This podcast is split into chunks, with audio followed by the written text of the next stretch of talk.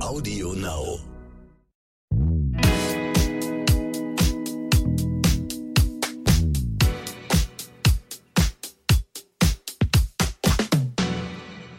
Hallo und herzlich willkommen zu So bin ich eben, euer Psychologie-Podcast für alle Normalgestörten mit der Bestseller-Autorin und Podcasterin und psychologischen Psychotherapeutin und Psychologin und, und, und, und Stefanie Stahl.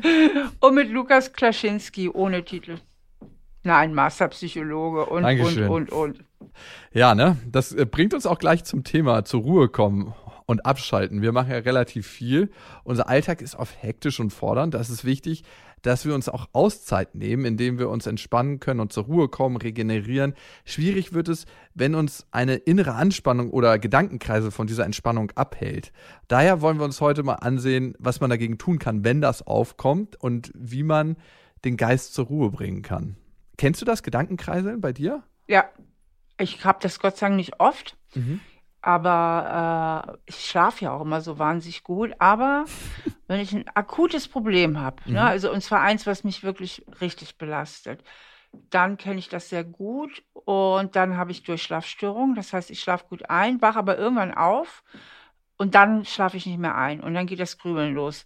Und das habe Mhm. ich Gott sei Dank wirklich extrem selten, aber ich kenne es. Woher ich es auch kenne, äh, das habe ich Gott sei Dank nicht mehr. Ich bin jetzt sehr glücklich mit meinem Mann, aber früher unglückliche Beziehungen, dass man im Grunde nur noch diese eine Baustelle im Kopf hat. Hast du da so ein Rezept für dich, wie du selber als äh, Psychologin dann dir sagst, hey, ich bin doch eigentlich Stefanie Stark, ich dürfte doch gar keinen äh, Grübelspiralen haben. Nee, so, so gehe ich da bestimmt nicht dran. Ähm, also ich versuche mir dann zu sagen, das mache ich sowieso ganz gerne, wenn ich zu sehr auf meine Gedanken, welcher Art auch immer, reagiere und ich weiß, das bringt mich jetzt nichts weiter, dann sage ich mir, du reagierst gerade nur auf elektromagnetische Impulse, Mhm. weil man reagiert ja nur auf Gedanken und nicht gerade auf das Hier und Jetzt oder die aktuelle Realität. Und das bringt dich jetzt keinen Schritt weiter. Mhm. Und dann versuche ich an was anderes zu denken. Also ich versuche dann wirklich auch mich abzulenken. Ja, okay, check. Also, weil es ist ja meistens so, ne, wenn wir so einen Gedankenkreiseln haben, dann denken wir über eine hypothetische Situation in der Zukunft nach, von der wir noch nicht mal wissen, ob sie so eintritt in den meisten Ja, oder Fällen. Vergangenheit. Oder Kann ja auch Vergangenheit. sein, irgendwas ist passiert. Was wir nicht mehr man ändern ist können. maßlos enttäuscht. Man analysiert, wie konnte das passieren? Warum ist das passiert? Wie gehe ich jetzt damit um? Und so weiter und so fort. Mhm.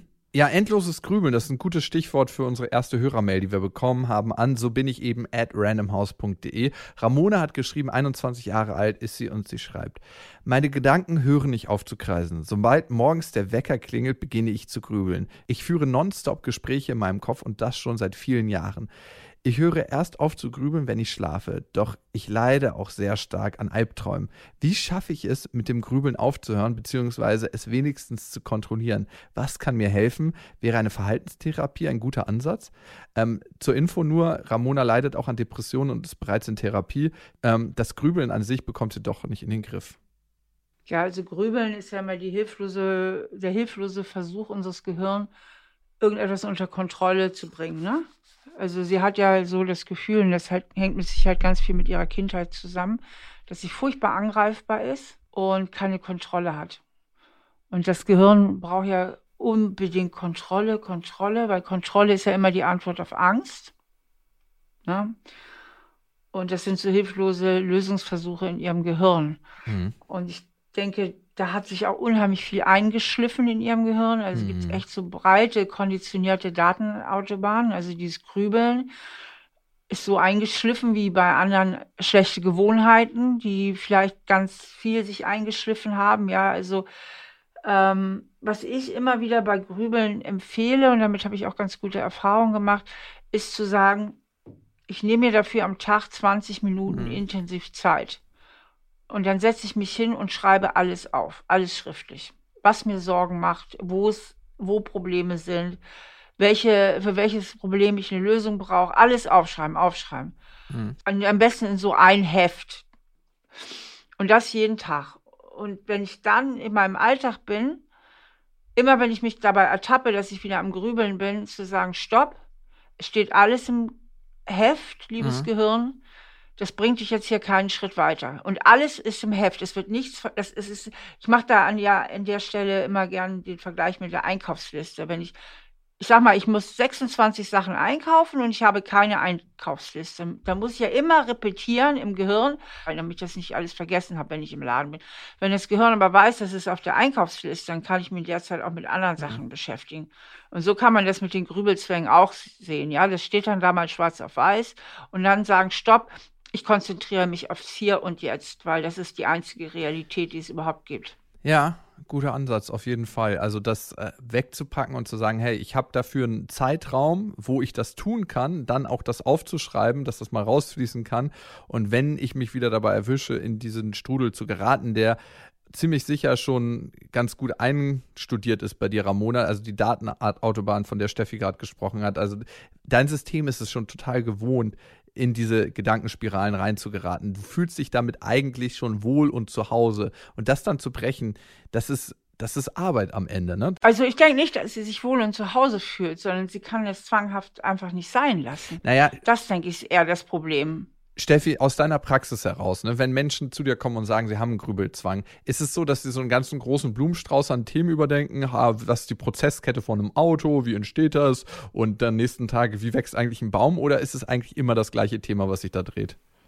Also sehr häufig drehen sich Grübelzwänge ähm, um die Angst vor Ablehnung. Also, dass man sich überlegt, welchen Eindruck habe ich da gemacht, wie habe ich da geguckt, was denkt der jetzt von mir, habe ich das da jetzt richtig gemacht? Also, dass man das ständig versucht, in den Griff zu bekommen, äh, dass mich keiner ablehnt, das zu antizipieren, bloß unter Kontrolle, also bloß vermeiden, dass mich jemand ablehnt und überall abtastet die äußere Realität und so weiter. Wo könnte wieder ab Ablehnung lauern und habe ich mich hier richtig benommen? Was denkt er jetzt von mir? Was denkt die von mir? Wie, wie habe ich mich angestellt und so weiter? Also darum drehen sich ganz, ganz viele Themen dabei. Mhm. Ähm, Ramona hatte ja gefragt, ob sie nochmal in Therapie gehen soll. Sie ist ja schon in Therapie mit ihrer Depression und Teil einer Depressionstherapie kann auch sein, zu gucken, wie kann ich diese Gedankenspiralen brechen, weil Grübelzwang als solches kann eine Vorstufe von Depression sein. Und ich würde, wenn du sagst, ähm, du möchtest nochmal in Therapie gehen, äh, die me metakognitive Verhaltenstherapie empfehlen. Ähm, da geht es darum, sich von seinen eigenen Gedanken auch mal zu distanzieren und ähm, wir sind ja meistens sehr identifiziert mit unserem eigenen Gedanken und äh, glauben das, was da vor uns abrattert. Aber am Ende kann es auch eine Perspektive sein, zu sehen, okay, da gibt es Sachen, die laufen auf dem Bildschirm ab, die spulen da durch, aber das bin nicht ich im Kern. Und dass du mehr zum Beobachter wirst. Darum geht es in der metakognitiven Verhaltenstherapie. Und das kann sehr gut helfen, um solche Gedankenkreise zu durchbrechen. Äh, was mich jetzt verwundert, deswegen hätte ich jetzt auch äh, spontan erstmal noch was anderes gesagt, obwohl ich das völlig richtig finde, was du eben ausgeführt hast, Lukas, ist das folgende. Sie ist in Therapie, sie leidet unter Depression und äh, Grübelzwänge sind ja äh, ein typisches Symptom eigentlich auch von depressiven Erleben. Warum sie das nicht mit ihrem Therapeuten bespricht? Sie braucht ja nicht pro Problem äh, jedes Mal eine neue Therapeutin oder so. Ja, das stimmt ähm, eigentlich, ne? Also tatsächlich müsste eigentlich der Therapeut, die Therapeutin das schon erfragt haben, ne? Also das ist ja. Ja, oder sie auf den Tisch gepackt. Ja, stimmt. Ja. Ja, und vor allem sagt es ja auch sehr viel über einen aus, wenn man sagt, man möchte nur ein ganz bestimmtes Thema mit seinem Therapeuten ja. teilen. Das Wichtigste ist ja eigentlich in so einem heilenden Therapeutengespräch die Beziehung zum Therapeuten und einfach alles offen ansprechen zu können mhm. und damit die heilende Beziehungserfahrung zu machen, die dann bestimmte Sachen überschreibt. Ja, krass, aber ja, vielleicht ist das so Trend, ne? sich für jedes Thema einen neuen Therapeuten zu suchen. Kommen wir zur nächsten Sache, Schlafstörungen. Meine Mama. Meine Mama schreibt hier nicht, aber meine Mama hat manchmal Schlafstörungen. Nele, 25. Ich würde gerne wissen, wie ich meine nächtlichen Angstattacken in den Griff bekommen kann. Schon als Kind hatte ich Schlafstörungen und viele Ängste durch meinen cholerischen Vater. Wenn ich gesundheitlich nicht fit bin oder es in der Arbeit zu anstrengend wird, spielen sich nachts folgende Szenarien regelmäßig ab. Ich stehe alle zwei Stunden auf, trinke Wasser oder gehe auf die Toilette oder ich erschrecke mich und fahre im Bett hoch. Auch Zähneknirschen ist ein großes Thema bei mir. Des Weiteren drehe ich mehrmals nachts einfach so das Nachtlicht auf. Mein Freund dreht es dann irgendwann ab. Morgens habe ich meist alles vergessen, aber ich bin tagsüber todmüde dadurch. Wow. Und dann schreibt sie noch, dass wenn ihr Freund nicht da ist, sie in der Regel sogar besser schläft. Wusstest du, dass statistisch gesehen Frauen schlechter schlafen, wenn ein Mann neben ihnen liegt und Männer besser schlafen, wenn eine Frau neben ihnen liegt? Das ist wirklich so. Frauen leiden statistisch doppelt so häufig an Schlafstörungen wie Männer. Also es liegt einmal am Zyklus der Frau und ähm, evolutionär hat sich die Frau ja eher um den Nachwuchs gekümmert und deswegen ist sie wachsamer, auch wenn sie schläft. Also ich kenne das, Das noch. stimmt, der sogenannte Ammenschlaf. Ja, genau. Ich kenne das auch noch aus der Zeit, als ich mit meiner Ex-Freundin im Bett geschlafen habe. Und sie hat es immer viel früher gehört, wenn unsere Tochter angefangen hat zu schreien, als ich. Also es gibt eine einfache Lösung für Nele. Einfach nicht mehr mit ihrem Freund, mit ihrem Mann zu, neben ihm im Bett zu schlafen. Ne? Das ist die einfachste Lösung. Da du den Weg wahrscheinlich nicht gehen möchtest, gibt es noch andere Varianten für dich. Ich denke, zusammenhängt es damit, dass wenn der Freund da ist, sie sich vielleicht bedrohter fühlt.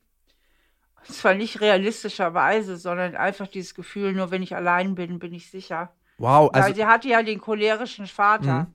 ja. Glaubst du, es hat auch was mit dem Geschlecht zu tun, dass er ein Mann ist?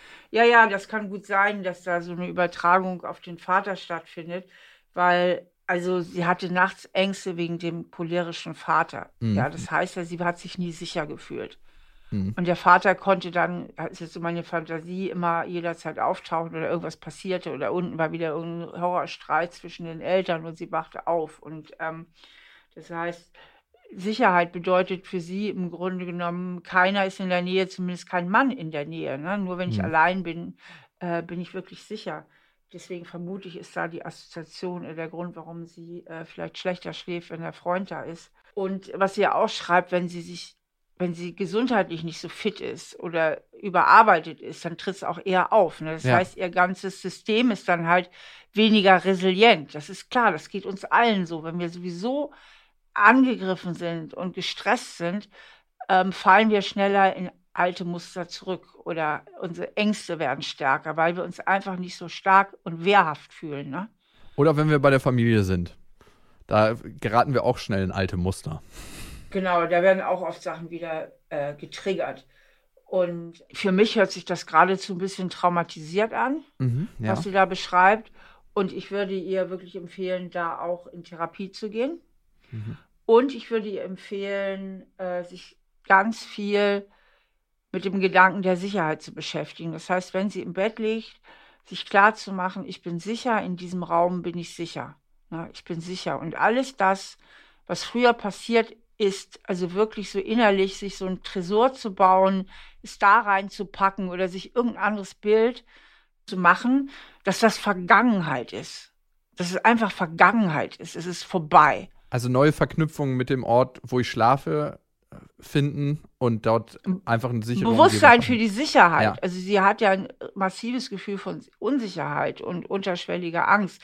Da können natürlich auch toll so geführte Meditationen helfen, die man sich ja im Internet runterladen kann. Da gibt es ja zu allen möglichen Themen, eben auch zum Einschlafen oder zum Ängsten, zu allen möglichen Meditationen. Also es ist ganz wichtig, dass sie für sich klar kriegt, ich bin hier sicher, ich darf loslassen, ich darf vertrauen. Mhm. Ja, finde ich, ist ein sehr, sehr schöner Ansatz und kann wertvoll sein. Ihr könnt uns schreiben an so bin ich eben at randomhouse.de und das hat die Maike getan. Das Stichwort bei ihr ist katastrophisieren. Wenn man knapp einem Unfall entgeht, sagen viele Glück gehabt und denken nicht weiter darüber nach. Ich hingegen gerate schnell in einen Katastrophenmodus, in dem ich mir ausmale, was nicht alles Schlimmes hätte passieren können. Ich bin zum Beispiel mal mit Glück einer möglichen Katastrophe im Rhein entgangen, als ich mit zwei Kindern an der Hand die Strömung unterschätzt habe. Ich habe es gerade noch rechtzeitig gemerkt es ist nichts passiert. Aber seitdem fantasiere ich darüber nach, dass entweder wir alle drei oder zumindest die beiden Kindern hätten durch meine Schuld ertrinken können. Und dieser Gedanke macht mich fertig. Diese Gedanken sind total unproduktiv und ich würde das gerne ändern. Wie gehe ich das an? Ah, ich, ich vermute, dass bei ihr generell ähm, ein Thema ist mit Schuldgefühlen. Also, dass sie eine hohe Bereitschaft hat, sich schuldig zu fühlen, was wiederum höchstwahrscheinlich mit der Kindheit zusammenhängt, dass sie da schon immer so das Gefühl hatte, ich bin dafür verantwortlich, dass es Mama und Papa gut geht, beziehungsweise ich bin dafür verantwortlich, dass die mich gut behandeln und ich darf keine Fehler machen. Ich darf keine Fehler machen. Wenn ich Fehler mache, gibt es wieder Ärger. Wenn ich Fehler mache, gibt es wieder Zurückweisung und Lieblosigkeit. Und ähm, ich denke, dass das Thema bei ihr tiefer liegt und da würde ich genau hingucken an ihrer Stelle. Also woher kommt diese hohe Bereitschaft, mich schuldig zu fühlen und deswegen auch so lange auf diesem Thema rum zu grübeln ne? oder daran so lange festzuhalten. Im Grunde will sie ja Folgendes machen. Sie will unbedingt vermeiden, dass sie Fehler macht. Mhm. Das ist ja ihr Thema. Ich darf auf keinen Fall Fehler machen. Und ich, ich denke immer wieder Fall drüber nach. Schuld auf mich, ja. Genau, ich denke drüber nach, um die, die Möglichkeiten abzuwenden, um, um alles unter Kontrolle zu bekommen. Ja, ich sehe das wie du. Es gibt einen längeren Weg, das wäre mal, oder der muss auch nicht lang sein, aber einen tieferen Weg, der geht dahin zu gucken, warum habe ich vielleicht ein Thema mit Schuld. Der kürzere Weg wäre, den du auch am Anfang vorgeschlagen hättest, oder der ganz, ganz ähm, schnelle Weg, Fenster für Gedanken einräumen, für solche Gedanken und sagen, okay, in diesem Zeitraum, ich nehme mir heute Abend eine Stunde Zeit, da darf ich das äh, denken und bis dahin das verschieben. Ich habe nachher noch dieses Gedankenzeitfenster und aber auch Gedankenstopp setzen, ganz klar. Ähm, sich fragen, in dem Moment, wo man diesen Gedanken denkt, ist er realistisch? Ist er gerade hilfreich? Nein, nein, weg damit. Das kann auch helfen. Und das anzuerkennen, dass unser Gehirn dazu tendiert, und du sagst ja immer so schön, Steffi, wir dürfen unser Gehirn nicht selber beim Denken überlasten, finde ich das auch ganz, ganz wichtig. Wir sind einfach verdammte Problemlösemaschinen. Wir denken 60.000 bis 80.000 Gedanken jeden Tag und die meisten davon, für die meisten Menschen, sind negativ. Das ist einfach so. Also es ist auch ein Stück weit natürlich. Ähm, unser Gehirn steckt evolutionär noch in der Zeit fest, wo es ganz, ganz wichtig war, es, äh, diese negativen Gedanken zu haben. Steckt hinter diesem kleinen Büschlein Säbelzahntiger, der uns gleich auffrisst. Und wie können wir dieser möglichen Katastrophe entgehen? Aber dieses Gehirn braucht mal ein Update. Und dafür brauchen wir eine bewusste Entscheidung, um dieses Gehirn abzudaten. Ja, super. Richtig gesagt. Man will sich ja nicht immer so viel wiederholen und trotzdem rede ich es jetzt doch noch mal kurz mit äh, wenn sie das Riesenthema Schuld hat, geht es eben darum, wirklich sich mit ihrem Schattenkind, also mit den alten Prägungen auseinanderzusetzen. Und es geht immer und immer und noch tausendmal wieder darum, die alte Realität von der aktuellen Wirklichkeit zu unterscheiden. Also zu unterscheiden, was war früher und was ist wirklich heute. Am Ende muss das Kind in einem immer Heimat finden. Hast du da nicht mal ein Buch zu geschrieben? War so. Das ist auch so ein Spiegel-Bestseller, oder? Sehr schön. Wir haben noch eine weitere Mail bekommen von Bettina. Genau. Bettina wird von der Angst gelähmt, äh, sie könnte einen Fehler machen. Und trotz Therapie kämpft sie jeden Tag mit folgendem Problem. Mir fällt es unglaublich schwer, Fehler zu machen. Und zwar so schwer, dass ich lieber nichts mache, anstatt was Neues auszuprobieren, weil ich so sehr Angst habe, etwas falsch zu machen. Das ist schon krass, ne? aber das haben viele. Leben in der Vermeidung nennen wir das ja immer. Ne? Also lieber vermeiden, Fehler zu machen, als wirklich in Kauf zu nehmen. Ja, ich sage dazu immer, lieber enttäuscht leben, als enttäuscht zu werden. Der ist gut. So, und sie ist jetzt 24 und wohnt noch bei ihren Eltern. Und meine Kindheit war sehr schwierig für mich, schreibt sie. Meine Mutter ist eine Narzisstin, krass, mein Vater ein Choleriker. Sobald ich als Kind einen Fehler gemacht habe, wurde mein Vater sehr aggressiv und meine Mutter strafte mich durch Liebesentzug. Ist das nicht furchtbar? Also, was uh. Eltern ihren Kindern immer so zumuten. Die Doppelkombo also auch, ne? Wahnsinn, ne? oder? Liebesentzug plus aggressiv. Das ist doch furchtbar. Oh, das ja. ist richtig krass. Also, ich verfiel in eine Starre und war wie gelähmt. Tagelang hatte ich ein schlechtes Gewissen und mich plagten Schuldgefühle. Ach Gott, die Arme. Dabei haben es die Eltern. Ne? Das zeigt wieder so, so deutlich, ne? wie Kinder es zu sich nehmen. Weil die kleine hm. Bettina hat natürlich nicht gedacht, Papa äh, ist ein totaler Choleriker, Mama ist eine Narzisstin, am besten soll jetzt mal das Jugendamt endlich kommen, mich hier rausholen. Sondern sie hat gedacht, ich bin schuld. Das zeigt es eben wieder so gut. Ne? Ja. Und dann schreibt sie weiter, trotz des schwierigen Verhältnisses kann ich mich nicht von meinen Eltern trennen, typisch übrigens, Bemerkung hm. von mir. Unter anderem weil ich der festen Überzeugung bin, dass ich allein nichts hinbekomme und dass ich abhängig bin von meinen Eltern. Also das ist wirklich ein gelungenes Beispiel einer beschissenen Kindheit und wie es Eltern wirklich richtig schlecht machen können, weil dadurch, dass sie die Bettina so klein gehalten haben und so wenig ihre Bindungswünsche erfüllt haben und sie so sehr in ihrer Autonomie auch behindert haben, konnte sie überhaupt nicht die nötigen Entwicklungsschritte vollziehen, dass sie sich jetzt auch autonom mhm. und selbstständig fühlt. Und ich denke, was da am aller, allerwichtigsten ist, und das ist aber auch der schmerzvollste Schritt, und das merke ich immer mehr, äh, in den letzten ein, zwei Jahren als Psychotherapeutin, wie wichtig dieser Schritt ist und wie schwer es vielen Leuten fällt. Und das ist, dass sie klar erkennen muss, meine Eltern sind schuld und nicht ich. Denn dieses ganze System hm. funktioniert nur, weil sie identifiziert ist mit den Botschaften ihrer Eltern und weil sie dabei bleibt, ich bin schuld. Also im tiefsten Inneren, sie weiß zwar ja. auf einer rationalen Ebene, dass ihr Vater Choleriker war und ihre Mutter Narzisstin, das weiß sie, aber im tiefsten Inneren denkt das Kind in ihr, das Schattenkind, ich bin schuld. Und deswegen bleibt ja. sie auch so in der Bindung und beschützt aber auch ihre Bindung zu den Eltern, weil sie ja, und das ist jetzt so ein Teufelskreis, weil sie ja Angst hat, allein mit dem Leben nicht klarzukommen, muss sie in der Elternbindung bleiben. Und hierfür darf sie sich im tiefsten Inneren nicht eingestehen, dass die Eltern wirklich so viel Fehler gemacht haben. Das heißt, sie löst sich nicht von den Eltern. Mhm. Und es fängt ja schon ganz früh in ihrer Kindheit an. Also deine Psyche hat es gut gemeint mit dir damals, dieses Muster, was du entwickelt hast, gilt es nur heute abzulegen. Also du kannst dem Muster sagen, Dankeschön, bis hierhin und heute, ciao, ich brauch's nicht mehr. Das ist natürlich nicht so einfach. Das muss ich in einem psychologischen Prozess rausstellen und rausklären. Und was Steffi gesagt hat, wenn man anerkennt, dass es in der Beziehung zu deinen Eltern nicht gut gelaufen ist, auf die Art und Weise, wie es bei dir gelaufen ist, wenn man das anerkennt, muss man eigentlich ja ein Stück weit Tschüss sagen zu seinen Eltern. Also man muss die Bindung verlassen. Und das, das ist super schwer. Was kann sie eigentlich für ihr Selbstwert tun, damit ihr das leichter fallen kann? Also, also ich denke, das ist einfach Step by Step. Also im ersten Schritt wirklich gucken, sich klar machen, hey, das waren meine Eltern. Mhm. Und ich war richtig als Kind.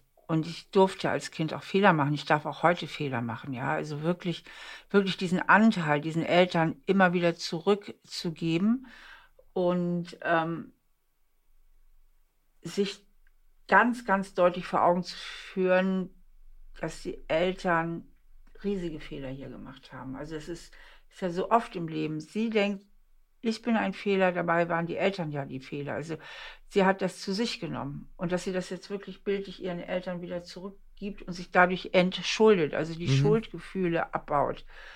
Und dann braucht sie natürlich auch ähm, stärkende Glaubenssätze, also in Richtung Sonnenkind. Also wenn ich das nicht mehr bin, wer bin ich denn dann? Das ist ja eine ganz, ganz große Frage. Es braucht ja auch eine neue Identität. Hm.